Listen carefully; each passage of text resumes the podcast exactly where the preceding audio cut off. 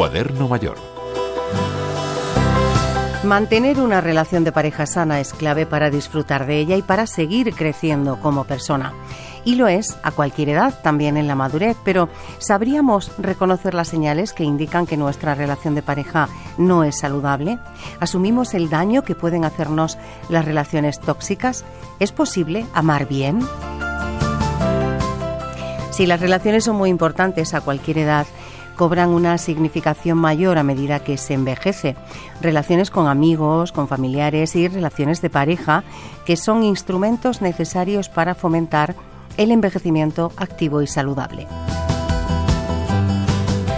El amor que nutre el alma, que nos enriquece y que convierte a la madurez en una etapa plena y compartida, es el que se basa en una comunicación efectiva, en el respeto y en la confianza. Estas son algunas de las claves de una relación amorosa saludable, según los profesionales de la clínica López Ibor, quienes recuerdan que es necesario priorizar un amor que no solo nos regale compañía en la vida, sino que también sea un alimento importante para la salud mental.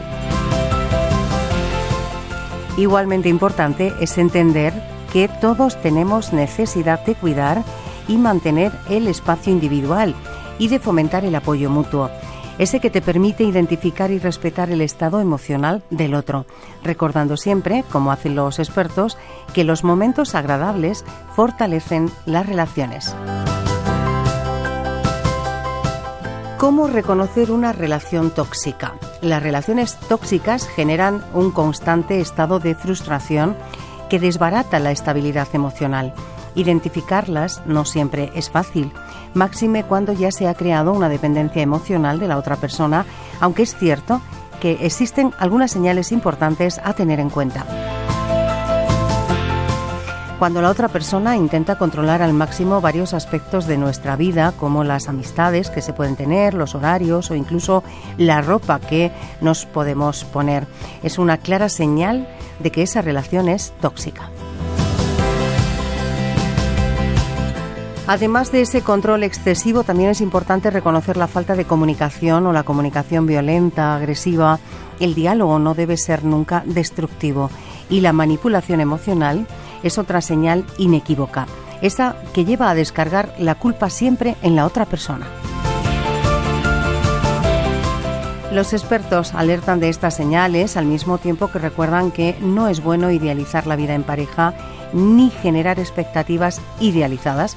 La relación, al igual que nosotros, irá cambiando con el paso de los años y lo mejor es ir adaptándose a los cambios individuales de cada uno, afrontando juntos los conflictos que puedan surgir, respetando siempre al otro, porque el amor no entiende de posesión, ni de control, ni de manipulación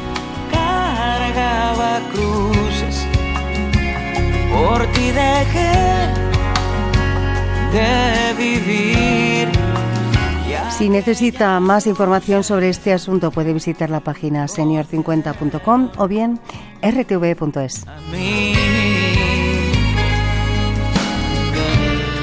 Juan y Loro, Radio 5 Todo Noticias.